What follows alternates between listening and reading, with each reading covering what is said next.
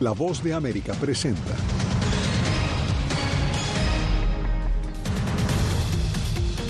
La Casa Blanca y congresistas republicanos negocian fondos adicionales para Israel y Ucrania. El gran desacuerdo es la seguridad en la frontera sur. Escala el conflicto en el Medio Oriente. Gaza ya no es el único escenario de enfrentamientos. En Cancún cae presunto líder de una organización que trafica migrantes desde Colombia hacia Estados Unidos. Y la ciudad de Nueva York impone toque de queda a migrantes en algunos albergues municipales.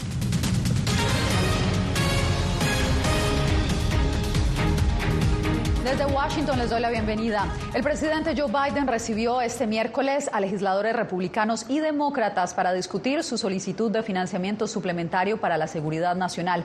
La propuesta incluye ayuda urgente para Ucrania, pero también para Israel. Recordemos que los republicanos no han aprobado la iniciativa hasta que no se acuerde a cambio reforzar la seguridad fronteriza. En la Casa Blanca se encuentra mi compañero Jacopo Luzzi con lo último. Jacopo, ¿qué emergió de esta reunión? Yasmín, en un cara a cara en la oficina oval entre Biden y varios legisladores del Congreso, incluso sus líderes, la cuestión, como tú dijiste, fue dar nuevas ayudas a Ucrania. La Casa Blanca explicó lo crucial que es seguir ayudando a Ucrania, sobre todo ahora que no tienen muchos recursos. Y al final del encuentro, los demócratas y republicanos que salieron a hablar con la prensa definieron la reunión como muy positiva. Aún falta un acuerdo, pero las partes se acercaron para ayudar a Ucrania y, como dijo el presidente de la Cámara, Mike Johnson, fortalecer la frontera sur.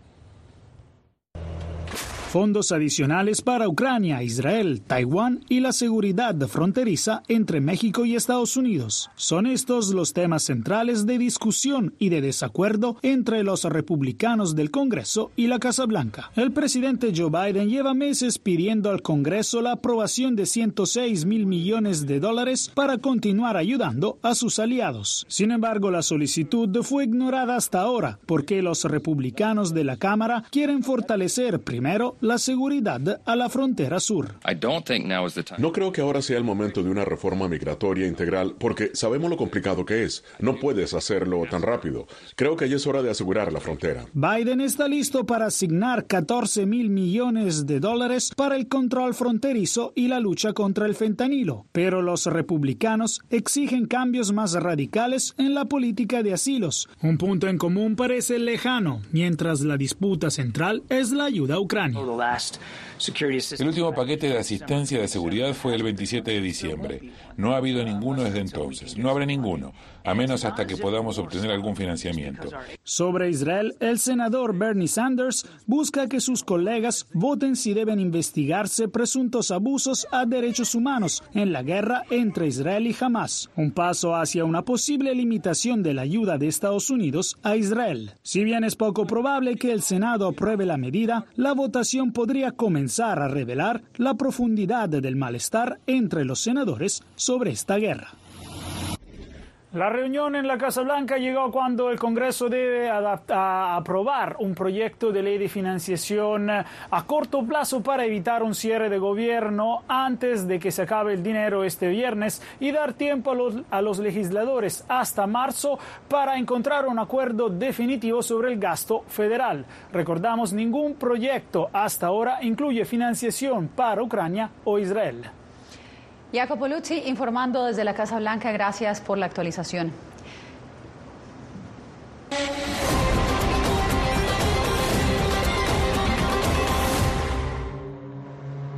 El conflicto que escaló hace tres meses entre Israel y Hamas continúa expandiéndose.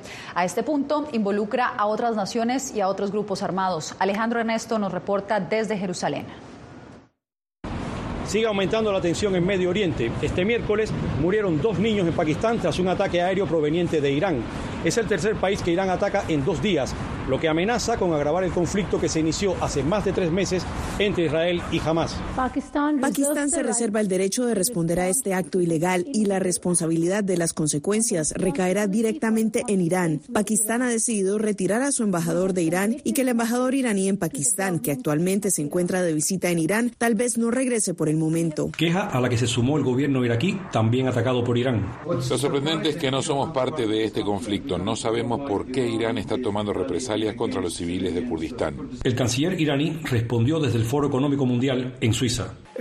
Lo ocurrido recientemente en Erbil, en la República del Kurdistán iraquí, es un asunto relacionado con agentes del Mossad israelí que han operado dentro de Irán. Por lo pronto, en Gaza, las operaciones israelíes continúan. Las partes en conflicto están ignorando el derecho internacional, pisoteando las convenciones de Ginebra e incluso violando la Carta de las Naciones Unidas. El mundo permanece impasible mientras civiles, en su mayoría mujeres y niños, son asesinados, mutilados, bombardeados, obligados a abandonar sus hogares y se les niega el acceso a la ayuda humanitaria. Según informó el Ministerio de Salud de Gaza, ya son 24.448 los fallecidos en la zona, donde al menos 163 personas murieron en las últimas 24 horas por ataques de Israel, que ha dicho que no parará hasta recuperar a todos los rehenes. Por primera vez, el país hebreo confirma que fueron un total de 253 los secuestrados. Se estima que 105 siguen cautivos y otros 27 habrían muerto como Yossi Charabi e Itai Zvirsky, cuyos cuerpos fueron hallados días después de aparecer en un video propagandístico de Hamas. Alejandro Ernesto, Voz de América, Jerusalén. Casi 300.000 soldados israelíes de la reserva no profesionales han dejado sus vidas como civiles para combatir en la guerra contra Hamas y Hezbollah. Pero su permanencia enfrenta ahora un gran dilema para el Estado de Israel. Pilar Cebrián nos explica. Desde la guerra del Yom Kippur en los años 70, el ejército de Israel no había movilizado a prácticamente toda la unidad de la reserva. Son hombres de familia, empresarios, trabajadores e incluso estudiantes que de la noche a la mañana ponen en pausa sus vidas para irse a combatir. Después de más de 100 días de guerra, su cansancio, pero también su manutención económica, están presentando diversos dilemas al gobierno de Israel. El 7 de octubre, Eyal Sabak dejó su empresa de construcción y ahora integra la unidad que destruye infraestructura de Hamas en Gaza, pero reconoce que la guerra ha supuesto una gran carga para su familia. Nuestras esposas están aguantando mucho. No tienen ni un solo momento para ellas, porque tienen que cuidar a los niños, la casa y sus empleos. El ejército israelí delega más del 70% de su fuerza de combate en la unidad de la reserva, un servicio voluntario basado en el sacrificio y la entrega a la nación. Cada soldado recibe del Estado el mismo salario que en su empleo anterior, lo que está empezando a saturar los recursos del país. El número de reservistas es tan grande que esta situación está cambiando la economía del país, las relaciones sociales y lo pone en una situación diferente. Ariel Heinman dirigió durante años la reserva del ejército israelí y por su experiencia teme que su fatiga pueda interrumpir los objetivos de la guerra. En el momento en el que dejen el servicio se unirán a las manifestaciones. Algunos estarán cansados, otros harán preguntas, otros estarán en contra de lo que está ocurriendo. Se plantearán cómo se debe lidiar con los rehenes de Gaza. Unas cuestiones que podrían incluso estar influyendo al gobierno y ser el motivo para cambiar a una guerra de baja intensidad en Gaza o para evitar a toda costa que el conflicto con Hezbollah escale en la frontera del norte. Pilar Cebrián, Voz de América, Tel Aviv.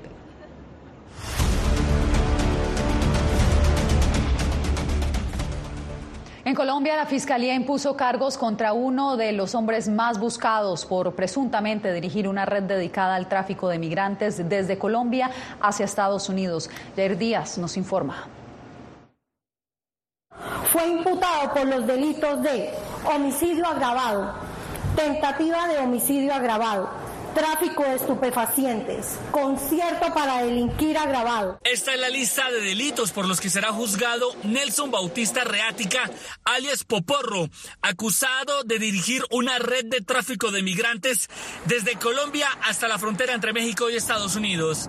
Socio de los carteles Jalisco Nueva Generación y Tijuana. Su modus operandi era contactar a los migrantes a través de WhatsApp a nombre de don Antonio y les ofrecía trasladarlos a la frontera con Estados Unidos por precios que oscilaban entre los 5 mil y 8 mil dólares.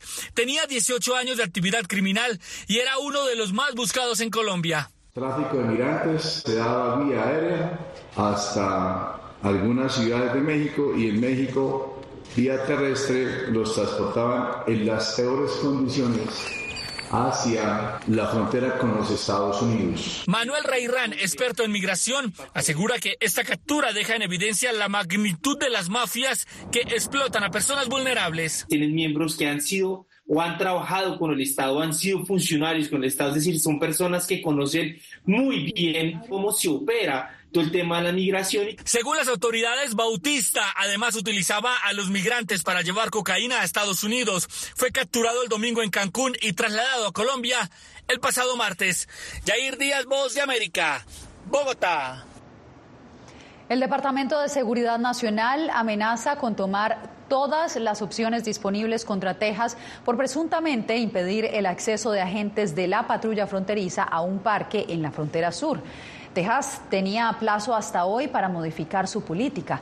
Esto mientras un tribunal de apelaciones informó hoy que reconsideraría una decisión reciente que exige a Texas retirar la barrera flotante de 305 metros de largo del río Bravo para disuadir la migración irregular. Y en Nueva York, el gobierno impuso toque de queda en algunos refugios. Ángela González nos trae el reporte.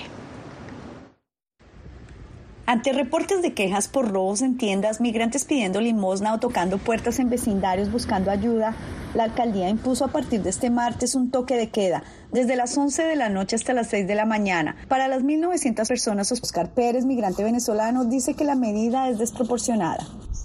Por ejemplo, aquellos migrantes que ya tienen sus papeles en regla, su permiso de trabajo y ya se encuentran laborando pues se le hace un poco complicado porque normalmente hay muchos horarios que empiezan a las 2, 4 de la mañana y normalmente también son muy lejos, entonces es muy difícil. Por ejemplo, no se va a poder descansar. Sin embargo, las autoridades darán permisos a aquellos que por trabajo, viaje o citas médicas lo necesiten y están contemplando expandir el toque de queda a los 200 refugios de emergencia que actualmente albergan migrantes. Esta no es la primera vez que tenemos toques de queda en el sistema. Durante el verano tuvimos en varias zonas. Esto no es nada nuevo. Es algo que hemos hecho en el pasado y que estamos implementando ahora en algunos lugares. Esta es otra de las normas impuestas por la alcaldía luego de que se cumpliera el plazo de 60 días para las primeras familias que tuvieron que desalojar los refugios municipales con el fin de reducir la población migratoria al cuidado de las autoridades locales. Otro de los obstáculos es la desinformación que empujó a un grupo de migrantes a pasar la noche en medio de temperaturas gélidas afuera de una oficina municipal con la idea de obtener identificación local para poder trabajar, según reporta el New York Times, cuando los permisos de trabajo son solo facultad federal. Ángela González, Voz de América, Nueva York. Más de una docena de muertos y alertas en al menos 13 es 30 estados registra Estados Unidos por las bajas temperaturas. Incluso en el sur de Florida, este miércoles el termómetro marcó 12 grados centígrados. Las tormentas invernales registradas esta semana han traído nieve, aguanieve y lluvias, causando accidentes y obligando a cerrar escuelas y oficinas, además de generar millones de cancelaciones de viajes aéreos alrededor del país. Y entre tanto, en la Antártida, el iceberg más grande del mundo probablemente esté en sus últimos meses de existencia. En video quedó captado como este enorme iceberg, tres veces más grande que la ciudad de Nueva York, ha comenzado a migrar más allá del extremo norte de la península antártica, en dirección a las Islas Orcadas del Sur, pues está a punto de derretirse y desaparecer. Cambiamos de información, nos vamos para México, donde periodistas de la ciudad fronteriza de Tijuana protestaron porque tras dos años no han sido detenidos los autores intelectuales del asesinato de uno de sus compañeros. Vicente Calderón tiene la información. Al cumplirse dos años del homicidio del fotógrafo de prensa Margarito Martínez, el gremio periodístico de Tijuana reclama que persiste la impunidad. Personas dispuestas a recibir 20 mil pesos para ejecutar un crimen de esa naturaleza siempre van a estar ahí. Durante una conferencia de prensa protestaron por la tardanza para obtener justicia para el fotoperiodista asesinado al salir de su casa el 17 de enero de 2022. Tres hombres fueron detenidos, dos aceptaron su culpa a cambio de una condena reducida de 25 años de El tercero está en la cárcel esperando una cita en la corte para negociar con la fiscalía. Todavía hay autores o posibles autores materiales que se encuentran libres. La investigación continúa. Reclaman que las autoridades no han actuado contra quien pagó por matar a Margarito Martínez. El no perseguir a los asesinos intelectuales alienta pues a, que se siga generando eh, eh, la impunidad. México sigue siendo el país más peligroso del hemisferio para ejercer el periodismo. El relator para la libertad de expresión de la Comisión Interamericana de Derechos Humanos ha expresado sobre las consecuencias de las investigaciones inconclusas. Las investigaciones que se dilatan, las investigaciones que se obstruyen, pues lo que terminan es generando también un clima de permisividad de las violencias contra periodistas. En menos de una semana, los periodistas harán el mismo reclamo por el asesinato de Lourdes Maldonado, otra periodista en cuyo caso tampoco han dado con los autores intelectuales. Vicente Calderón, Voz de América, Tijuana. ¿Volverán los zapabocas a Bolivia? Al regresar, les tenemos el llamado de las autoridades por el incremento significativo de casos de COVID-19.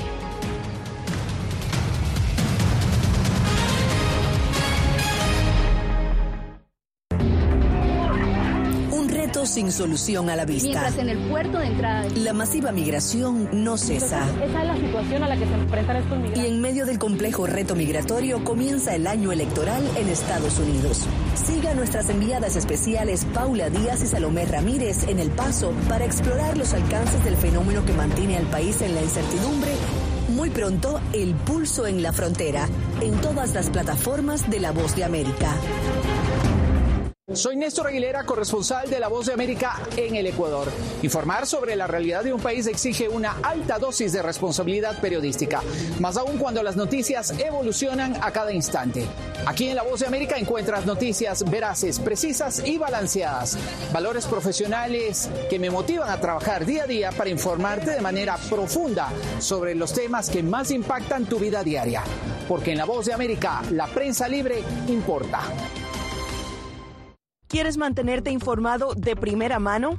Únete a nuestro canal de WhatsApp, lo que ocurre en Estados Unidos, América Latina y el mundo, directamente a tu celular. Escanea el código que ves en pantalla y conéctate con las noticias para recibir información veraz y balanceada. Noticias de última hora, reportes originales y verificación de información. Porque en La Voz de América, la prensa libre importa. ¿Cómo decidió este grupo de hombres no acabar con la civilización?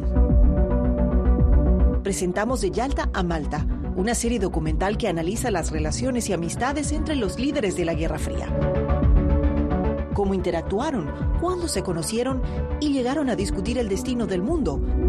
Es un lado de la historia que usted necesita ver. De Yalta a Malta. Vean los cinco episodios ahora mismo en VOA Plus.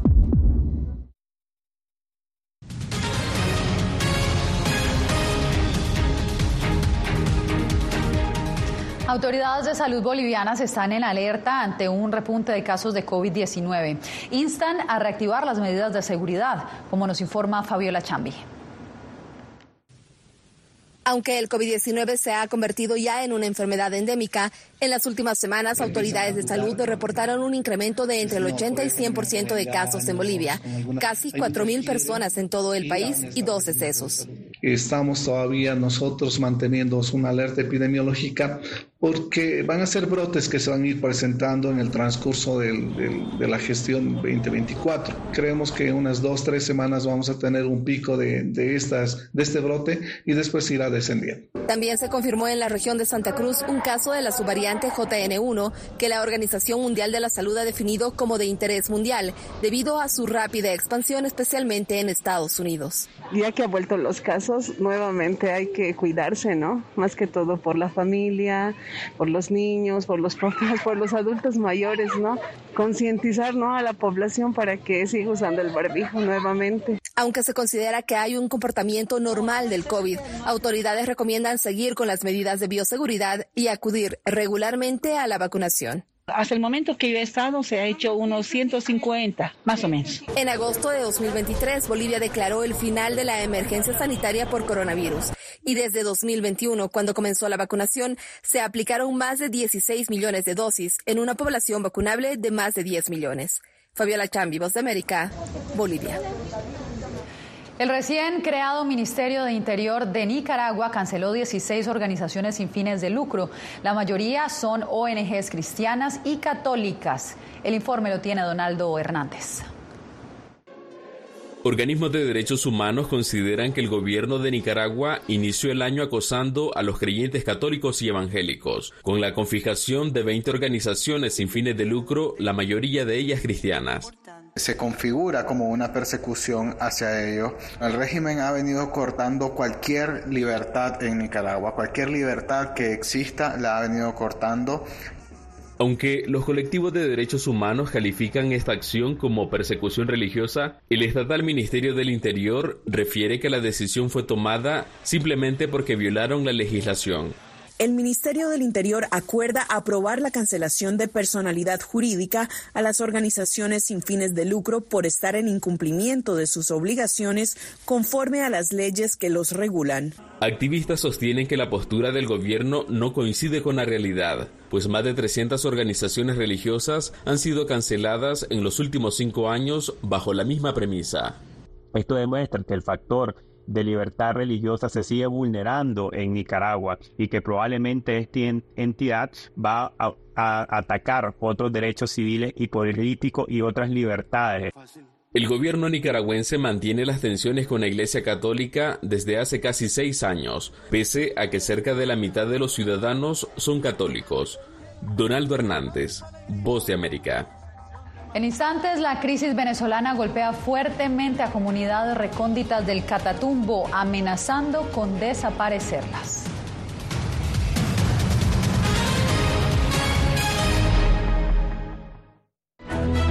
Tres meses después del ataque de Hamas en territorio israelí, Seguimos. ¿Cómo se.? Celia Mendoza, corresponsal de La Voz de América, regresa al terreno donde la guerra continúa. Esta es la escena que más de una semana para brindar reportes precisos, balanceados y de interés.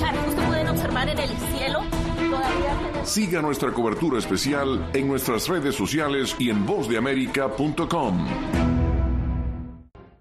El crimen organizado asesinaba a los chicos y luego cremaba los cuerpos. Periodismo, la prensa libre importa, una coproducción de La Voz de América y Latina. Así que es complicado hablar acá de libertad de expresión. Disponible en vozdeamerica.com. Soy Divalicet Cash, periodista y presentadora de La Voz de América. Ir más allá de la noticia, escuchar las voces de las minorías y de las comunidades más vulnerables para informar sobre sus necesidades y logros es mi pasión. Desde Washington, visibilizar la diversidad étnica de Estados Unidos y de la comunidad hispana es parte de una pasión que compartimos en La Voz de América, donde la prensa libre importa. Que empiecen a callar a periodistas, que empiecen a callar medios. Periodismo, la prensa libre importa. Una producción especial de La Voz de América. Porque al final lo que está en juego no solo medios de comunicación, sino la democracia de un país. Disponible en vozdeamerica.com.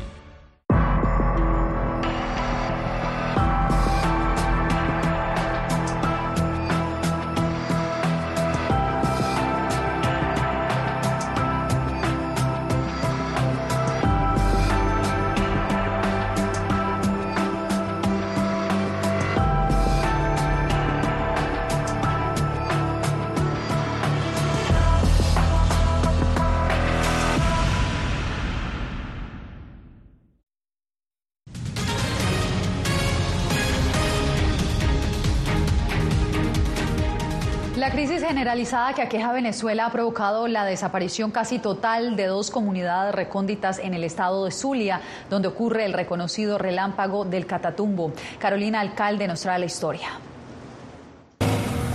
Esta zona en el sur del lago de Maracaibo, en el extremo occidental de Venezuela, podría estar desbordada de visitantes observando el relámpago del Catatumbo, un fenómeno natural único en el mundo que produce unos 20.000 rayos por hora. Pero en su lugar hay pobreza, desolación y desconsuelo. Ya para acá no viene nadie. El único que estamos visitando ahorita estos pueblos somos nosotros. Cheo Morales, operador turístico en estos poblados de agua del Catatumbo, no desiste y ocasionalmente lleva turistas, pero se muestra impotente ante el panorama. Estos son pueblos que están bastante abandonados, van a desaparecer. Y no han desaparecido porque estamos viendo ahorita y uno no ha abandonado, o sea, aguantando la pela. Y los niños tienen una necesidad tan grande. no hay médico, no hay, ni siquiera, bueno, lo principal es una escuela. Hay una pequeña escuela, pero no hay maestro. Para los pocos pescadores que aún permanecen en las comunidades Congo Mirador y Ologá, las consecuencias de los frecuentes derrames petroleros que el gobierno recientemente comenzó a atender después de múltiples denuncias de ambientalistas son devastadoras. Las redes se nos llenan de, de petróleo, se hace difícil para el pescador, se hace difícil para trabajar porque se esfuerza más, se hace difícil para traer alimento a su casa porque no hay pesca. Me, me siento un poco mal porque al también y a personas. Estos pueblos de agua no escapan de la crisis generalizada que, según cifras de la ONU, ha causado la migración de más de 7 millones de venezolanos. De acuerdo con investigaciones de documentalistas, en 2013 en Congo Mirador, punto en el que mejor se aprecian los rayos, habitaban unas mil personas, pero en 2021 solo quedaban cinco. Carolina Alcalde, Voz de América, Caracas. Cuando volvamos, por primera vez nace en el zoológico de Miami una babirusa, un cerdo salvaje en peligro de extinción.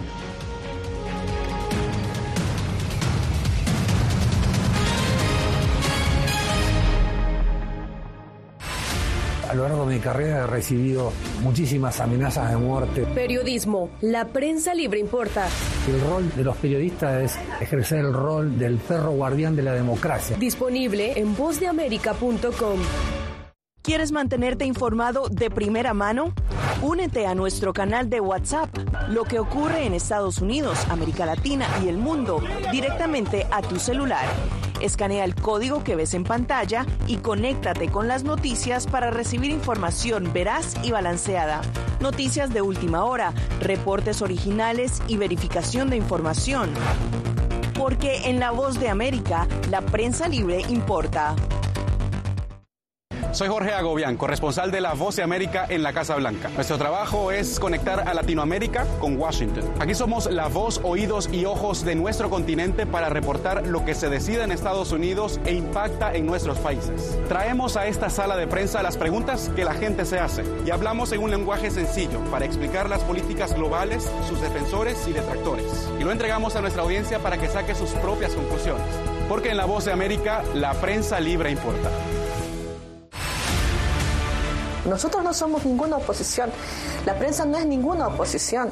Periodismo, la prensa libre importa. Entonces hay un poco de tema también de amenazas, ¿no? Disponible en vozdeamerica.com. ¿Cómo decidió este grupo de hombres no acabar con la civilización? Presentamos de Yalta a Malta, una serie documental que analiza las relaciones y amistades entre los líderes de la Guerra Fría cómo interactuaron, cuándo se conocieron y llegaron a discutir el destino del mundo. Es un lado de la historia que usted necesita ver. De Yalta a Malta. Vea los cinco episodios ahora mismo en VOA Plus.